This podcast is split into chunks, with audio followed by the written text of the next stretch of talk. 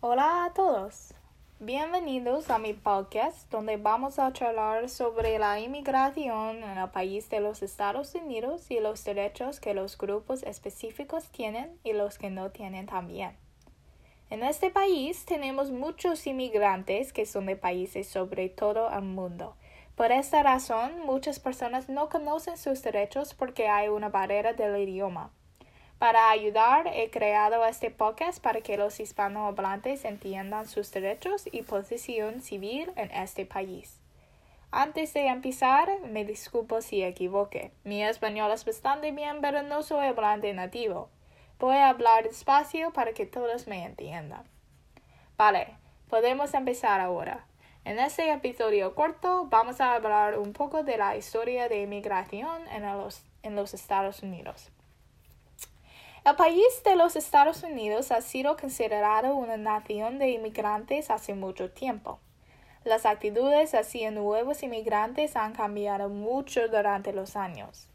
Hoy muchas personas dejan sus hogares nativos y vienen a los Estados Unidos por razones similares de sus ancestros. La gente, la, perdón, la gente viene aquí para buscar asilo, mejores oportunidades de económica, mejores condiciones de vida y un lugar seguro para su familia. Volvamos al principio. En el siglo XVII, los grupos de inmigrantes europeos cruzaron al Océano Atlántico en barco y se establecieron en Norteamérica. Las comunidades crecieron rápidamente con los años. En marzo del año 1790, el Congreso aprobó una ley de naturalización que permitió a cualquier persona blanca de buen carácter que hubiera estado viviendo en los Estados Unidos por más de dos años para solicitar la ciudadanía. Los negros fueron completamente ignorados. En los próximos años, la revolución industrial trajo más inmigrantes como los judíos, italianos y chinos. En el año 1882, un acto de exclusión china fue implementado y fue el primer acto que impidió un grupo especial de entrar al país. Nueve años después, un otro acto paró más grupos de inmigrantes.